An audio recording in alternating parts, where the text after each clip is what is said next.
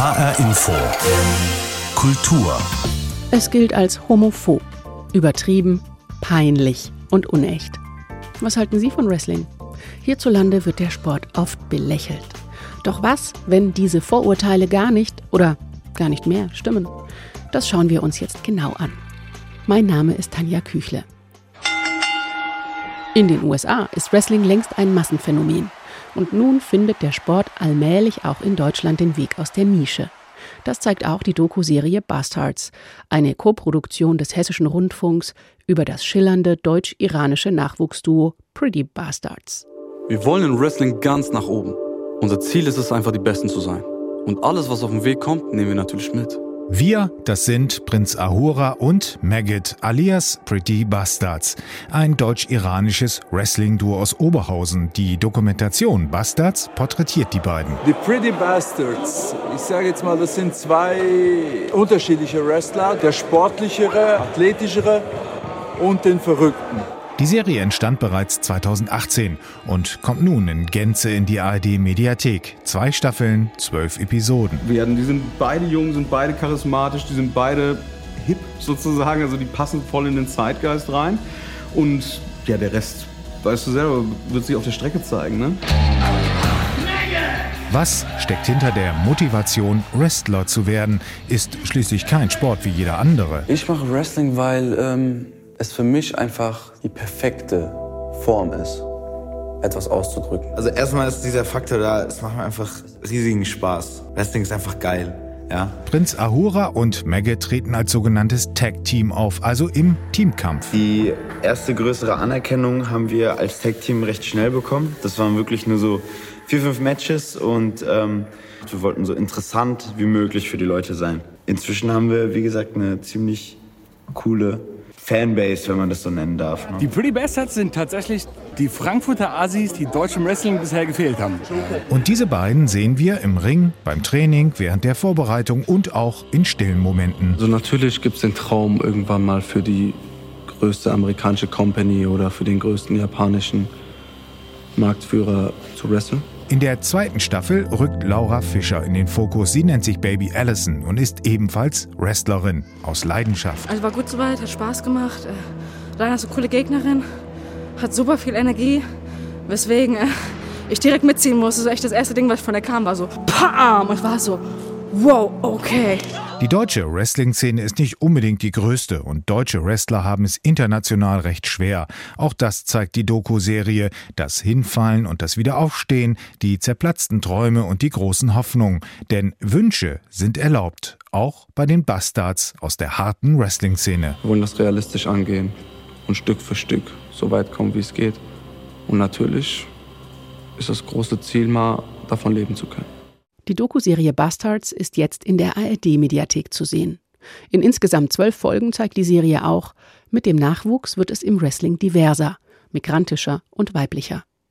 Marvin Mendel ist Journalist, Wrestling-Kenner und Macher des Podcasts Ringfuchs.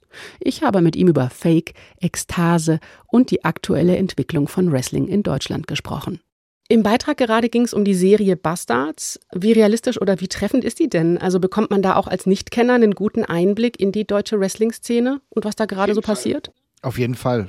Denn dadurch, dass du mittlerweile es geschafft hast, nicht mehr komplett typisch deutsche Charaktere zu etablieren, sondern dass du viel mehr Leute hast, die auch aus dem migrantischen Umfeld kommen und sagen, geil, ich finde Wrestling super und gehe auch zu den Shows dass ich größere Teile dieser Gesellschaft überhaupt etabliere und auch, dass die auch zu den Shows kommen und auch erwische mit meinen Erzählungen, äh, das zeigt, dass wir langsam wirklich wieder aus der Nische herauskommen.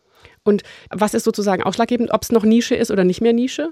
Es gibt ein Hardcore-Fan-Klientel, was immer dabei bleibt. Und das ist auch durch die äh, Corona-Pandemie dabei geblieben, die sich alle Shows dann angucken, trotz Pandemieregeln, trotz keine Zuschauer dort. Äh, und dann, das ist so der harte Kern. Aber aus der Nische raus heißt für mich, dass du äh, schaffst, wieder ein größeres Publikum in die Seele reinzubekommen, wieder ein größeres Publikum in die Batsch Cup zu bekommen, was ja auch schon ein Riesending ist, dass, dass die WXW beispielsweise regelmäßig in der Batsch Cup eine der wichtigsten äh, Säle in Frankfurt überhaupt bespielt. Und ich glaube, das ist aus der, äh, das ist aus der Nische rauskommen und gleichzeitig hilft natürlich auch so eine Doku, mal wieder mehr Leuten zu zeigen, nee, Wrestling ist nicht mehr so, wie ihr euch das Ende der 80er, Anfang der 90er vorgestellt habt, sondern es ist diverser geworden. Es ist, äh, Frauen sind relevant, äh, Menschen mit Migrationshintergrund spielen dort eine gewichtige Rolle und es gibt diesen Realitätsabgleich. Was Haftbefehl ähm, für die Musik ist, sind die Pretty Bastards fürs Wrestling und das ist, glaube ich, der beste Weg, aus der Nische rauszukommen. Jetzt sprechen die beiden Wrestler in der Serie ähm, Bastards Maggot und Prince Ahura, die sprechen immer wieder auch davon, dass man authentisch sein muss. Was heißt denn das in einem Kontext wie Wrestling, in dem ja vieles Darstellung ist? Ja, es ist eine, so ein Mischverhältnis. Es ist ein bisschen so eine authentische Überzeichnung. Also ähm, das äh, klingt jetzt ein bisschen absurd, aber es heißt im Endeffekt, dass du Teile deines Lebens oder deiner selbst oder deines persönlichen Charakters die herausstreichen musst, also wenn du die exaltiert darstellst, dann wirken sie ja auf das Gegenüber glaubwürdig. Weil dann, dann merkt man, okay, da ist was dahinter und es ist nicht komplett geschauspielert und ist nicht komplett irgendwie abhanden gekommen von der eigentlichen Person. Dann können Leute und Fans halt sich auch einfach connecten mit dem Charakter. Und das ist, glaube ich, das, äh, was es bezeichnen soll. Mhm. Früher war Homophobie ein großes Thema im Wrestling. Frauen hatten auch einen schlechten Stand. Wie sieht denn das heute aus? Das ist, glaube ich, etwas, bei dem ich mittlerweile sehr froh bin, dass wir das im Laufe der Jahrzehnte, ähm, würde ich sagen, fast sogar wegbekommen haben. Aber das ist natürlich eine Entwicklung, die es erst eigentlich, würde ich mal sagen, so maximal zehn Jahren gibt. Natürlich ist das Wrestling auch in Deutschland immer beeinflusst, ein Stück weit von dem, was der Weltmarktführer, und das ist natürlich in den USA die WWE macht. Und äh, bei der WWE war es bis in die 2000er rein so, dass äh, Frauen eher als ja, Eye Candy benutzt wurden und Wrestling der Frau nicht so diesen Stellenwert hatte. Das hat sich aber geändert, weil es einen gesellschaftlichen Wandel gab, dass man die wichtigsten Events des Abends äh, oftmals auch von Frauen besetzt sind und dass es überhaupt keine Rolle spielt, ob dann ein Mann oder eine Frau im Ring steht. Oftmals sogar mittlerweile auch gegeneinander und da ist auch der deutsche Marktführer bei der WXW dann auch genauso, dass sie äh, das Frauenwrestling, sofern es möglich ist, weil die Talentdichte immer noch ein bisschen niedriger ist. Bei uns ist es so, wenn es zwei, drei richtig gute Wrestlerinnen gibt, dann werden die schnell vom Weltmarktführer äh, gesigned, äh, weil die, die, Talentdichte halt da ein bisschen anders ist. Aber äh, die, die Hochwertigkeit und auch die Gleichwertigkeit des Sports auch für Frauen ist mittlerweile absolut gegeben. Und das hängt aber maßgeblich damit zusammen, weil die Fans das wollen. Und das ist so ein bisschen für mich das Wichtigste am Wrestling generell. Also die Fans haben hier sehr viel Mitspracherecht. Eines der am meisten verbreiteten Vorurteile gegenüber Wrestling ist vermutlich, das ist alles Fake. Also eh nicht echt, was wir da sehen. Kein echter Kampf, kein echter Wettbewerb. Wie viel Fake ist Wrestling wirklich? Es ist also, äh, nein, es ist äh, vollkommener Quatsch insofern, äh, weil ähm, man das ja, dieses Fake, diese Fake-Sache würde man ja bei ähm, Theaterstücken oder bei einer Soap-Opera auch nicht sagen. Also ich, ehrlich gesagt äh, ist es für mich eher Kunst, aber ähm, mit einem sportlichen Aspekt. Für mich, wenn ich jetzt mal streng danach gehe, was für mich Sport ist, heißt Sport immer Wettkampf. Ne? Ein Wettkampf, wo vorher nicht feststeht, äh, wer gewinnt. Das ist der Optimalfall. Ganz abgesehen davon, dass wir das mittlerweile in vielen Sportarten auch nicht mehr haben, aber das ist ein anderes Thema. Aber für mich ist der Grundansatz von Sport, es hat einen äh, Wettkampf Wettkampfaspekt. Aber Wrestling hat, ist ein, für mich ein, eine Art Soap-Opera mit Sportelementen, weil du fit sein musst, weil du dich trainieren musst, weil jede Aktion wehtut, weil du dich bei jeder Aktion verletzen kannst. Und es hat gleichzeitig ein bisschen was Theaterhaftes und aber auch noch was von Flickflack, also Akrobatisches gehört dann auch noch dazu. Es ist die perfekte Mischung, die ein Unterhaltungsformat bieten kann. Das heißt, eigentlich müssten wir sozusagen den Blick wechseln, die Perspektive wechseln und Wrestling nicht mehr als Sport in erster Linie begreifen, sondern als eine Art Kunstform vielleicht. Es ist genau das. Ich finde, das ist, äh, sagt es genau richtig. Es ist eine Art Kunstform, denn dann lösen wir uns auch von diesem rein sportlichen Gedanken, wo es dann immer um die Frage von Fake geht. Äh, ist es jetzt Fake, ist es jetzt nicht Fake? Äh, wer, wer, gewinnt oder so? Das ist natürlich auch wichtig für die Erzählung, aber du wie in einer Erzählung, wie in einem äh, Schauspielstück, wie in einem ähm, einem Theaterstück lässt du dich ein und willst ja dann äh, Teil dieser Erzählung dann auch werden. Mhm. Wenn es bei einer Show jetzt nicht ums Gewinnen geht, weil wir haben ja auch eben gesprochen, es ist eine also künstlerische Darstellung. Ja. Ähm, worum geht es dann bei einem Wrestling-Match? Also im Endeffekt geht es beiden Protagonisten, oder je nach, können ja auch ein Team sein, können ja auch vier sein oder sogar noch mehr, geht es im Endeffekt darum, dass die Zuschauer die bestmögliche Unterhaltung haben. Anders als beim Boxkampf, weil bei, du kannst auch ein riesen Box-Event haben mit fünf äh, Matches auf der Card und es können aber alle Stinker sein, ne? weil alle in der ersten Runde beendet werden. so. Ne? Aber das hast du beim Wrestling nicht. Beim Wrestling hast du eine Garantie, dass sich jeder so den Bobbes aufreißt, dass die Fans eine mindestens zweieinhalbstündige hochwertige Top-Show präsentiert bekommen, bei dem sie, auch wenn sie normalerweise wissen, dass die beiden Protagonisten, die jetzt im Ring sind, ja wissen, wie es ausgeht, aber dass eine Erzählung wie im Theater äh, dich so in den Bann äh, zieht, dich so reinfesselt, dass du im Sense of Disbelief dann bist, dass du im, dann gar nicht mehr weißt, wer könnte denn jetzt gewinnen. Und dann gibt es dann so Kleinigkeiten, die dich dazu bewegen, zu sagen, ach, warte mal, nee, nee, jetzt, ich bin fest davon ausgegangen, dass der gewinnt, aber das sieht jetzt gerade so aus, als würde der gewinnen. Und du kommst in diesen Modus des Reinfieberns. Das heißt, du musst dich erstmal fallen lassen. Und sobald du dich als Fan fallen lässt, bist du drin und du saugst diese Stimmung auf. Du, äh, du kannst schreien, wie du willst, du kannst die emotionalisieren, wie du willst. Äh, das ist dann vielleicht manchmal auch so ein bisschen Stadionatmosphäre, was man vom Fußball auch kennt. Und für die, äh, die Worker, also die Wrestler, haben das Ziel, dich bestmöglich zu unterhalten. Dass ich die am Ende äh, glücklich rausgehe, weil bei meinem Match wurde ich entweder bejubelt oder be angebuht, be äh, angepöbelt, kann auch sein, weil dann habe ich alles richtig gemacht. Für die Wrestler und Wrestlerinnen ist das Ziel, dass ich eine Reaktion aus dem Publikum ziehe. Das Schlimmste, was passieren kann, ist, dass du ein Match wrestelst und nichts passiert. Wenn nichts passiert, merkst du, okay, hier habe ich gerade was nicht richtig gemacht. Die Leute verstehen meinen Charakter nicht. Mhm. Ja, wie viel Einfluss hat das Publikum vielleicht auch auf den Ausgang eines Matches, eines Stücks, kann man ja fast sagen. Es ist ja nicht unbedingt ein Kampf. Genau, also der Ausgang ähm, ist natürlich, denn das haben wir ja eben schon ein bisschen skizziert, äh, durchaus vorgegeben. Es kann aber sein, dass äh, man innerhalb eines Matches merkt, dass das Publikum so anders reagiert auf die Charaktere, als man es sich ursprünglich gedacht hat, dass man dann switcht. Also es gab das durchaus, das ist eher in hochstehenden Matches der Fall, ähm, also jetzt wirklich also sehr, sehr bedeutenden Matches, dass man kurzfristig das Match-Ending dann ändert, aber das passiert relativ selten. Aber was man äh, immer wieder feststellt, ist, dass innerhalb eines Matches, es gibt ja die Verteilung gut und böse, ne, der, äh, zwischen den beiden Charakteren, ne? aber es kann natürlich sein, dass das Publikum beispielsweise den einen, der eigentlich Bösewicht ist, aber eher anfeuert und dann kann es manchmal dazu kommen, dass innerhalb eines Matches es hier zu einem Gesinnungswechsel, sage ich mal, kommt. Turn nennt man das dann im Wrestling-Jargon. Und äh, dann plötzlich derjenige, der Wrestler dann so arbeitet, damit es dem Publikum gefällt. Also sowas kann häufig passieren und da merken wir natürlich den direkten Einfluss. Und ich würde fast behaupten, das hast du in keiner anderen, in Anführungsstrichen, Sportart oder noch nicht mal in einer Kunstdarbietung, dass das ähm, Publikum so eine Macht hat, dieses Match dann direkt zu beeinflussen. Hm. So interaktiv wäre das moderne Theater heute wahrscheinlich gerne. Der Journalist und Ringfuchs-Podcaster Marvin Mendel. Vielen Dank für diese Einführung in die spektakuläre Welt des Wrestling. Sehr gerne.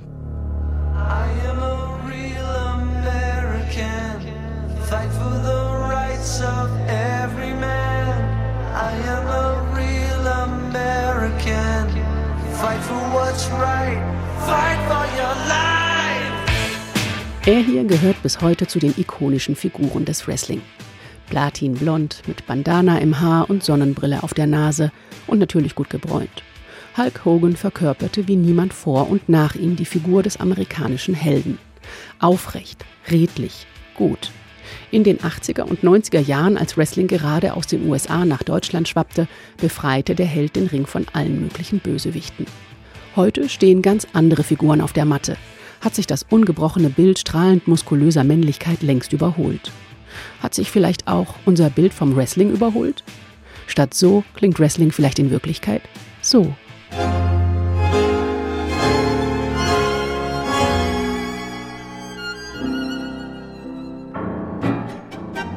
Ändern wir also doch mal die Perspektive. Betrachten wir Wrestling nicht in erster Linie als Sport, sondern wirklich als eine Art von Kunst Steckt dann womöglich ein bisschen Wrestling in jedem und jeder von uns? Die Kulturwissenschaftlerin Marie Simons von der Universität Hildesheim schreibt gerade eine Doktorarbeit über die Ästhetik von Wrestling.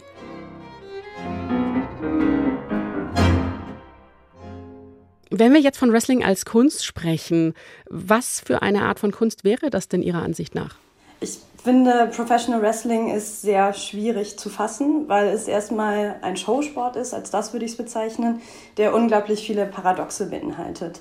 Also zum einen ist es eine, eine Aufführungspraxis oder auch eine performative Aufführungspraxis, die so tut, als wäre sie ein Sport, aber ganz klar gescriptet ist. Es ist eine, eine Aufführungsform, die ein Gegeneinander behauptet, also einen Kampf, einen auch durchaus brutalen Kampf, der aber nur funktioniert, wenn die beiden PerformerInnen, die beiden Pro-WrestlerInnen miteinander agieren. Also eigentlich ist, es sehr klar choreografiert und ich sage immer, eigentlich ist diese ganze Kampfperformance sehr viel dichter am Standardtanz von, von den körperlichen Abläufen her als an einem Kampfsport wie zum Beispiel Judo oder Boxen. Und drittens ist es eine Welt, in der alles fake und übertrieben und äh, ja, hypermuskulöse Körper in Latex, in Spandex, in Leder, riesige Bildschirme, Feuerwerk, Glitzer, all das in dieser Welt inklusive der Figuren, ihrer Hintergründe. Es gibt äh, Hochzeiten, Todesfälle, Beziehungen, die alle fingiert sind. Und das Publikum weiß das nicht nur, sondern entscheidet sich, das aktiv mit herzustellen, dass diese Inszenierung für diesen Abend stattfindet. Und diese Vereinbarung ist das, was mich am Wrestling immer am meisten interessiert oder auch ad hoc fasziniert hat. Und das ist auch, wo ich sagen würde, da liegt die Kunst oder vielleicht auch die Kunstfertigkeiten im Professional Wrestling. Mhm. Sie haben jetzt von Fake gesprochen, obwohl ja alle Bescheid wissen, also die PerformerInnen auf der Bühne genauso wie das Publikum. Mein Gesprächspartner im ersten Interview hat es klar bestritten, dass Wrestling Fake wäre. Die Quintessenz von ihm war quasi, was im Wrestling entsteht, ist genauso sehr oder auch genauso wenig Fake wie das, was im Theater passiert. Würden Sie dem zustimmen? Ja, absolut. Und das ist natürlich auch der beliebteste Vorwurf. Ich sage da immer, es ist natürlich inszeniert, konstruiert, hergestellt, aber das, was es erzeugt, ist sehr, sehr real. Und das sind die Emotionen der ZuschauerInnen. Und das merkt man eben, wenn man einmal fern sieht, auch einmal bei einer Pro-Wrestling-Show war. Da, das ist eine ganz besondere Stimmung. Und das, was da für den Moment passiert, das ist einfach sehr, sehr echt. Das Mitleiden, das Mitgehen, das Bejubeln, das Ergriffensein, das ist das, was da tatsächlich entsteht. Und der, der Vorwurf der, der, dieser Inszeniertheit ist natürlich auch etwas, was Phänomen der Popkultur gerne gemacht wird, gerne auch aus so einer kulturkritischen Perspektive, dass eben das nicht das Echte sei, weil da ja nichts zu einer ästhetischen Bildung beigetragen wird, sondern es eben um Unterhaltung geht. Wo ich aber sagen würde. Sehen da, Sie anders? Ja, das sehe ich anders. Ähm, ich würde sagen, die, die Frage ist nicht, warum ist das oder was für einen Zweck hat das, sondern die Frage ist, was zeigt sich da? Und da zeigt sich eben sehr, sehr viel. Gerade auch, wenn man äh, zum Beispiel die Figuren, also die Ringcharaktere der Pro Wrestling genauer anschaut, in Bezug auf Genderbilder oder auch dominante Bilder, zum Beispiel von stereotyper Männlichkeit. Hm. Haben Sie da ein Beispiel vielleicht? Ähm, ja, natürlich. Also wenn man sich anschaut, welche Pro-Wrestler, also jetzt männliche, in den 80ern gerade besonders berühmt, besonders ikonisch waren, da, da ist jemand wie Hulk Hogan, der so eine Art All-American Hero dargestellt hat. Das verändert sich so ein bisschen. Zum Beispiel gibt es äh, die Pro-Wrestlerin Nyla Rose, die als erste offene Transfrau bei AEW All Elite Wrestling unter Vertrag steht. Oder auch die Show Chokehold, das ist Drag Wrestling, die waren äh, letztes Jahr in Berlin und Hamburg auf Tour und auch da geht es um Fragen von, wie, wie werden Geschichten, wie werden Körper, wie werden Normen erzählt. Und ich glaube, da, da könnte es noch mehr Potenzial eben auch bei den Mainstream-Ligen geben, in die Richtung zu denken. Wrestling wird kreativer, offener, vor allem durch den Indie-Bereich, wenn ich Sie richtig verstehe. Marie Simons, Sie haben vorhin von einer Vereinbarung von WrestlerInnen und Publikum gesprochen. Das heißt jetzt anders als im Theater, ganz ohne Publikum geht's nicht, oder? Auf eine gewisse Art und Weise ja. Das Spannende am Professional Wrestling ist eben, dass es ohne die ZuschauerInnen wirklich nicht funktioniert. Also das ist ein ganz zentraler Teil. Und das hat man jetzt auch während der Corona-Krise sehr schön, oder man hat es sehr deutlich sehen können, dass nämlich eben die, die Performances oder die Shows ohne Publikum stattfinden mussten. Und man hat gemerkt, dass sobald die Pro-WrestlerInnen in ihren Ringfiguren äh, auftreten und es gibt eben nicht die Masse, die Fans, die jubeln, die sie begrüßen, die auch den Heel oder das Face, also den Bösewicht oder den Helden, direkt mit Buhrufen oder mit Jubelschreien begrüßen, dass das Ganze in sich zusammenfällt.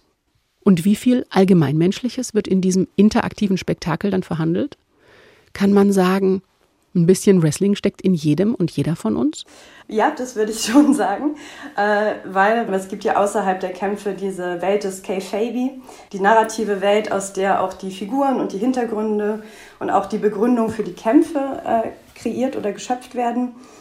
Und da geht es Das sind dann Interviews und Shows, Auftritte, die gar nicht mit Kämpfe selber sind, sondern das, sozusagen genau, genau. Ah ja. Mhm. Also das sind quasi meistens Segmente, die vor den Kämpfen gezeigt werden, in denen sich die Figuren vorstellen, einmal sagen, ich bin der Undertaker oder wer auch immer und ich kämpfe heute, weil oder das und das ist mir passiert und deshalb werde ich jetzt gegen XY in den Ring treten.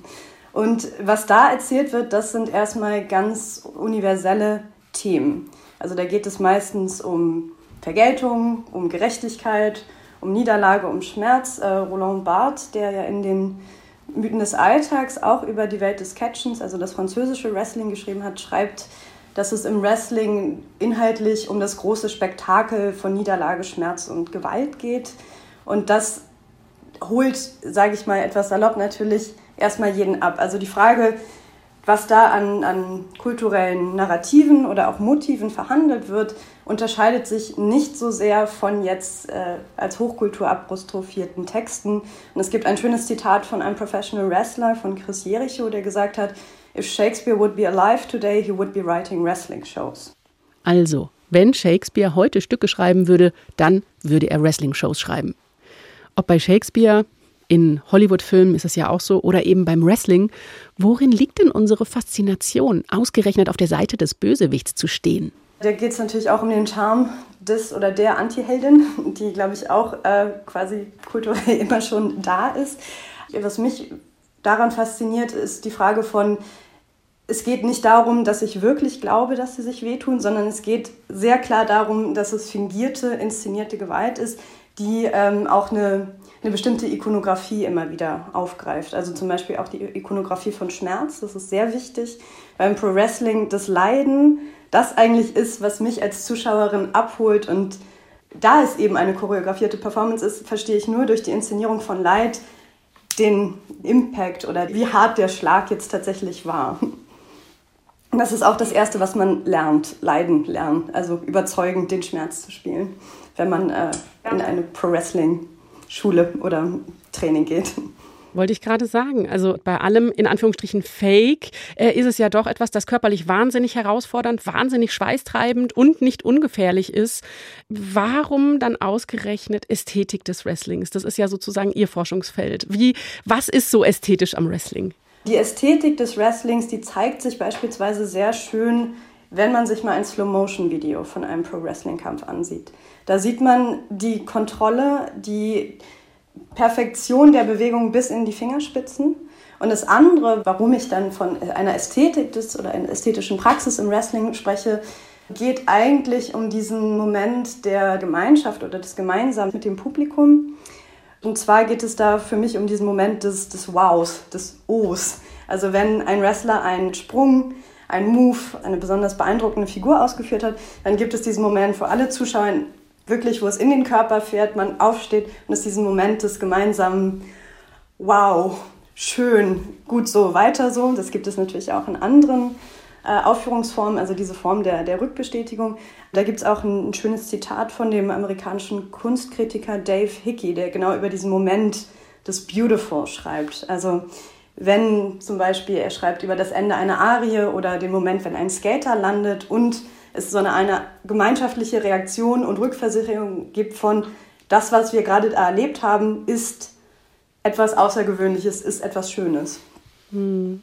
Eine Frage habe ich dann dennoch, äh, auch wenn das jetzt fast schon ein schöner Schlusspunkt war, eine schöne Landung sozusagen. Ähm, wenn ich das richtig überblicke, ist es immer gut gegen böse um mit Roland Barthes, dem französischen Kulturtheoretiker, zu sprechen, werden hier andauernd ja neue, moderne Mythen auch erzählt, wie in Hollywood. Brauchen wir denn diese Form der Selbstvergewisserung über Gut und Böse heute noch so dringend? Was meinen Sie? Ich, ich denke ja. Und das Spannende ist, dass in der, in der Welt des Wrestling, vielleicht ein bisschen allgemeiner zu sprechen, immer klar markiert ist, dass es hier um Konstruktionen, um Inszenierungen geht. Das ist für mich da, da wird eben auch klar, dass Gut und Böse auch kulturell konstruierte Kategorien sind. Und das zeigt sich da für mich. Und da würde ich auch sagen, liegt so etwas wie, wie ein, ein Potenzial im Wrestling, eben zu zeigen, dass unsere Welt, dass Kategorien wie Gender äh, eben Konstruktionen sind, die immer wieder neu besetzt werden können. Vielen Dank, Marie Simons, für diese Ausführungen ähm, und den Einblick ins Wrestling und die Ästhetik, die Schönheit des Wrestlings. Sehr, sehr gerne. Vielen Dank für das Gespräch. Wer seinen Gegner oder seine Gegnerin mindestens drei Sekunden lang mit beiden Schultern auf den Ringboden drücken kann, hat gewonnen. Obwohl, ums Gewinnen an sich, das haben wir gesehen, geht es beim Wrestling überhaupt nicht. Wrestling hat sich herausgestellt als eine ausgeklügelte Choreografie, die auf der Vereinbarung zwischen Darstellerinnen und Publikum beruht, als eine Performance, die Elemente von höchst anspruchsvoller Improvisation enthält, in der sofortiges Reagieren auf die jeweilige Stimmungslage im Publikum erforderlich ist, damit das Stück am Ende gelingt. Hier werden Werte wie Gerechtigkeit und Güte, Emotionen wie Schmerz und Freude zu großen, überzeichneten Gesten kondensiert. Hier geht es um nicht weniger als Ästhetik, Exzess und das Menschsein an sich. Vielleicht ja doch mal ein Match besuchen und sich selbst ein Bild machen. Das war HR Infokultur. Den Podcast dieser Sendung gibt es jederzeit in der ARD Audiothek und natürlich auch auf hrinforadio.de. Mein Name ist Tanja Küchle.